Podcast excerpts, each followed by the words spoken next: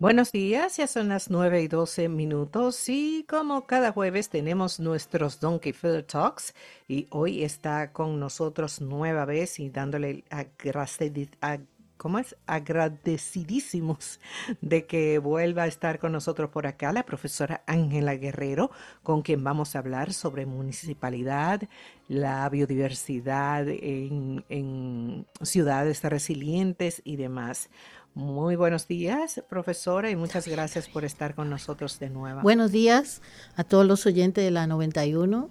Buenos días, Carlotti. Buenos días, compañero aquí en cabina. De nada, aquí estamos para seguir educando y divulgando sobre la biodiversidad, en este caso sobre la ciudad Santo Domingo. Una ciudad muy importante, es la primada de América. Cuéntenos usted que eh, cómo, por dónde arrancamos. Eh, si puede repetir, por favor. Sí, por dónde arrancamos, o sea, para, para hablar de, Santo Domingo, lo que necesita, eh, lo que las funciones de municipales y todo lo demás, para, para que a ver si le sembramos la, la, semilla de la curiosidad o del, o del deseo de ayudar a las personas que nos están escuchando? Bueno, un buen comienzo podría ser la eh, reflexión sobre los últimos dos noviembres tan lluviosos y catastróficos que ha tenido la ciudad. Sí. Porque eso es muy urbano. Eh, el primer, el noviembre antepasado fueron nueve muertos. El último se encontró allá en el, en, el Osama, en, el, en la desembocadura del río, varios días después. Y este noviembre pasado fueron, la cuenta paró en 32, porque yo creo que hubo ahí un cierto manejo mediático. De verdad que yo no nunca vamos a saber como en el lío ese de San Cristóbal cuántos muertos fueron. Porque parece que aquí hay mucho manejo de la información, lamentablemente. Pero las ciudades están vivas. Y parte de esa vida en la ciudad son las áreas verdes urbanas. No solamente la gente que vive en ella, sino el verde y las, los parques urbanos son fundamentales para regular el clima en la ciudad, que de hecho es siempre más cálido que el entorno, porque las ciudades generan unas, lo que se llaman células de calor, se llaman células de calor urbano.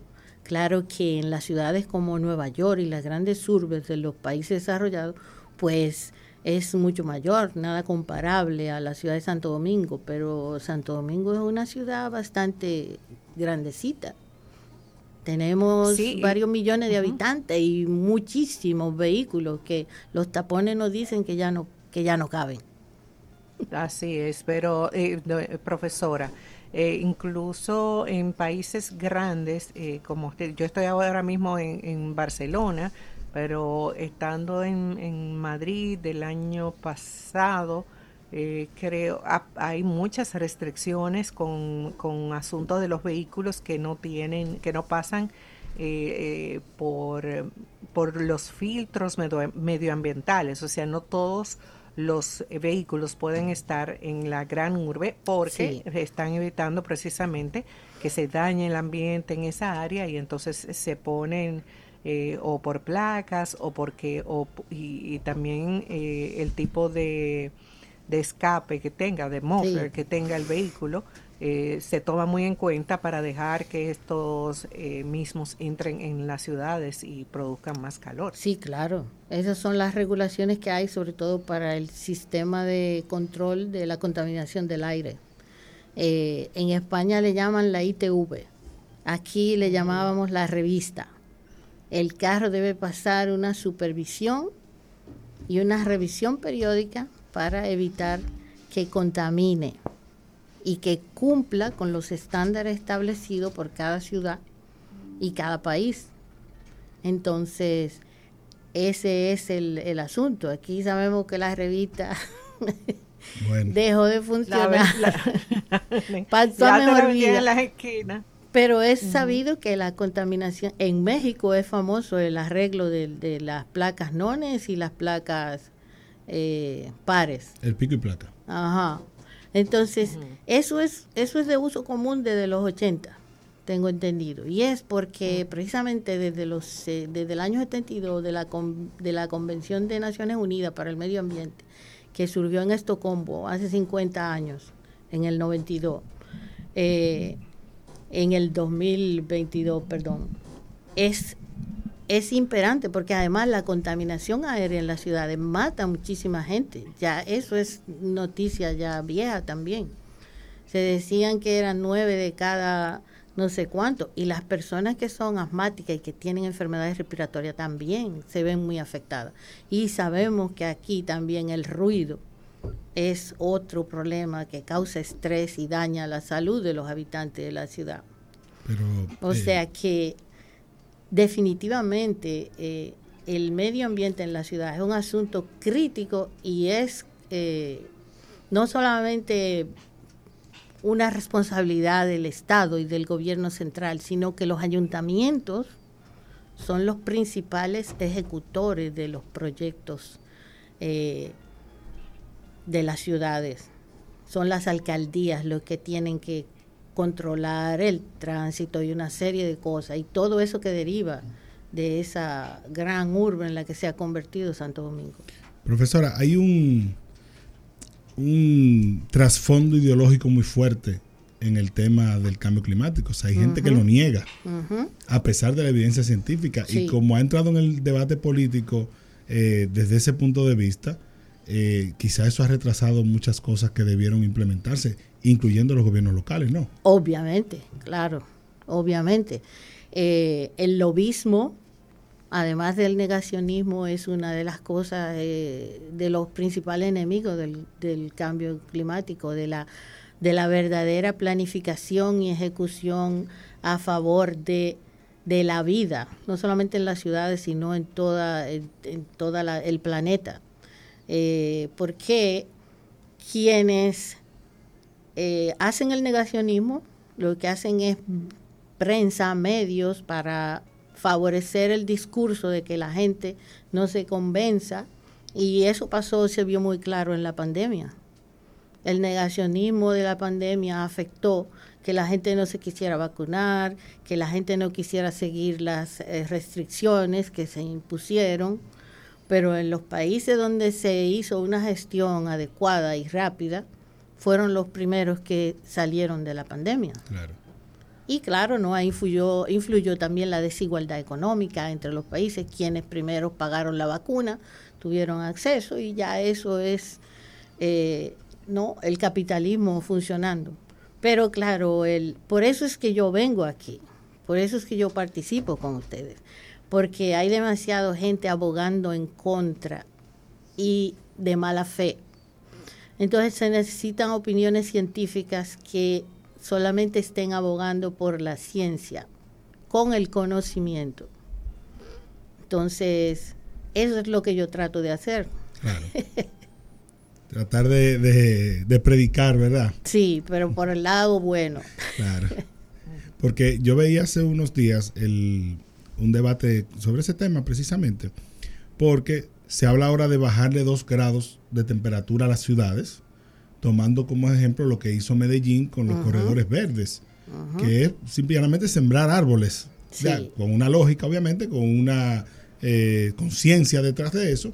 Y con un plan. Y con un plan, claro, eh, pero que transforma mucho nuestra mentalidad de esa visión, como usted decía, de Nueva York, de gran urbe, de mucho cemento, a volver a tener árboles, aunque rompan las aceras, aunque, ¿verdad? Que eso, ese es el mal menor, el, el, bienestar eh, viene de tener más corredores verdes. Eso de verdad funciona y, tiene un impacto y claro hacerlo aquí. Claro que sí. Eh, está demostrado que los árboles son el, y las plantas en general, no solamente los árboles, porque también ya se es costumbre y es muy común hablar ya de los muros verdes y de los edificios verdes, porque se puede, de los techos verdes. Se puede hacer muchísimas cosas en las áreas urbanas, que no es solamente sembrar árboles. Claro, los árboles son mucho más eficientes porque como son tienen mayor cantidad de biomasa, o sea, tienen más son más grandes, ocupan un mayor espacio, vamos a decirlo así, aunque no todos crecen tan rápido, pero hay muchos árboles que crecen bastante rápido. Eh, pero es cuestión de, con los botánicos locales en cada sitio, eh, determinar cuáles son las especies que benefician para que no se rompa la acera, que crezcan a una altura adecuada, para que no interrumpan las líneas eh, del tendido eléctrico, que es algo que aquí es un gran problema con las sedes. Ellos van y podan y matan los árboles y nadie le dice nada. Y luego esos árboles los dejan ahí que se sequen y le caigan arriba a los vehículos, a la gente, cuando viene una tormenta, etcétera, etcétera.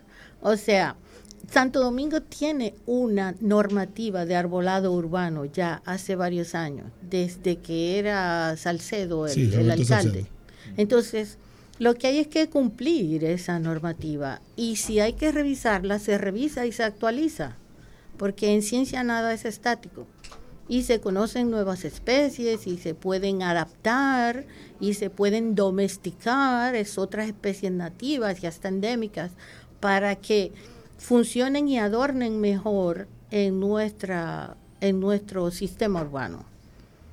Lo que le falta a Santo Domingo ahora mismo es una gestión adecuada e integrada para eso, para que funcione. E incluso hay eh, iniciativas ciudadanas que están haciendo un excelente trabajo, pero se topan con el muro de la burocracia en el ayuntamiento. Sembremos, la, eh, siembra tu ciudad, hay unos jóvenes ahí que van tocando puerta por puerta, le dicen a la gente, vamos a arborizar aquí, queremos que usted se comprometa a no tirar basura en la no tirar la basura en la calle, a cuidar estos árboles. Y ha tenido éxito en los lugares que ellos lo han hecho, porque la gente está esperando. Yo recuerdo que cuando se estaba eh, implantando el arbolado urbano, hubo muchas protestas porque se estaban cortando árboles que estaban dañando en las aceras, el entorno, y que eran especies introducidas. Y eso eh, hizo que el ayuntamiento tuviera que revisar la forma en que estaba ejecutando su proyecto, porque el proyecto era bien intencionado y estaba bien asesorado y estaba bien hecho. Lo que faltó fue una adecuada socialización del proyecto. Entonces, estos jóvenes de Siembra tu Ciudad, por ejemplo, que lo están haciendo bien, sin embargo se encuentran con el cosa, como el caso de los norteamericanos que vinieron voluntarios a limpiar la playa Montesino y se encuentran con que tenían que pedir un permiso. No le permitieron, sí. Oye. Óyeme. Es, y eso fue famoso por las redes. Entonces, ¿qué estamos en las instituciones públicas, edilicias, para ayudar a los ciudadanos de la ciudad a que convivan mejor en su ciudad o para hacer otras cosas? Ese es el asunto. Y bueno, yo diría en ese aspecto, profesora, que no solamente el ayuntamiento, es decir, porque ah, muchas veces quienes logran los cargos de, de, alcalde, alcaldesa, directores generales, son, son políticos, no son no, eh, no, no son pero los políticos están para servir a, la, a, la, a, los habitantes de la ciudad. Precisamente pero que entonces yo siento que y, he estado propugnando por eso hace un tiempo aquí se nota que como que cada demarcación o cada estructura es independiente y actúa de manera autónoma. ¿por qué no hay una combinación para decidir incluso una cuestión municipal, como la arborización, por ejemplo. Y, oh, porque ahí tenemos un Ministerio de Medio Ambiente. Exacto. Tenemos eh, personas como usted. En la Academia de Ciencias también eh, hay gente que tiene criterios, tiene estudios. Entonces, el ayuntamiento no tiene que tomar una decisión sobre un aspecto que va a afectar el medio ambiente sin la colaboración directa. No es que aquellos vengan a mandar aquí. No, no, es que queremos hacer esto y ustedes son los que más saben de esto. Entonces díganos qué es lo que debemos hacer. Eso es lo que debería ocurrir. Eso contempla la ley de medio ambiente. Una cooperación entre la academia y, las instituciones. Hay una, debe haber una planificación, esa es la palabra, pero no acuden a eso. Ni siquiera se juntan. Exacto. Eh, y debo aclarar aquí, por ejemplo, la UNFU hizo un proyecto de investigación donde demostró que la ciudad se estaba calentando y que los árboles ayudaban a, disminuir esa temperatura, porque hicieron una comparación, ahora mismo no recuerdo el, el año, pero hace algunos cinco años creo de ese proyecto. Y fue algo muy revelador, porque eso era lo que faltaba en la ciudad de Santo Domingo, una investigación hecha aquí en la ciudad y que demostrara eso, porque ya lo sabemos de, como tú dijiste, Medellín, Brasilia, eh, muchísimas ciudades europeas, en casi todas las ciudades del mundo se habla de hacer, eh, reverdecer la ciudad. Y el último concepto mm, que hay en arquitectura urbana es el de las ciudades esponja, disminuir las capas de asfalto y cemento para hacer las ciudades más porosas y que cuando ocurra lo que ocurrió aquí en noviembre pasado, no pase la catástrofe que pasó, porque las ciudades tienen que volver a absorber el agua de lluvia y quien mejor hace eso de los organismos vivos son las plantas que están enraizadas en el suelo y absorben el agua. Entonces, por lo tanto, la escorrentía no es como cuando va por el contén o por la calle, porque las calles son lo que antes probablemente eran arroyos o microcuencas que circulaban. Entonces, las obras civiles se tienen que adaptar a la topografía de los lugares. Todos sabemos que Santo Domingo de norte a sur va eh, de cuesta en cuesta, porque el nivel más bajo de la ciudad es el que está a orillas del mar. Como una escalera. Ajá. Entonces, si tú transitas la ciudad de sur a norte, tiene que ir subiendo las cuestas, que son las antiguas terrazas marinas de lo que es hoy la ciudad. El mirador está sobre una terraza marina, ahí se ven los corales todavía, y están las cavernas.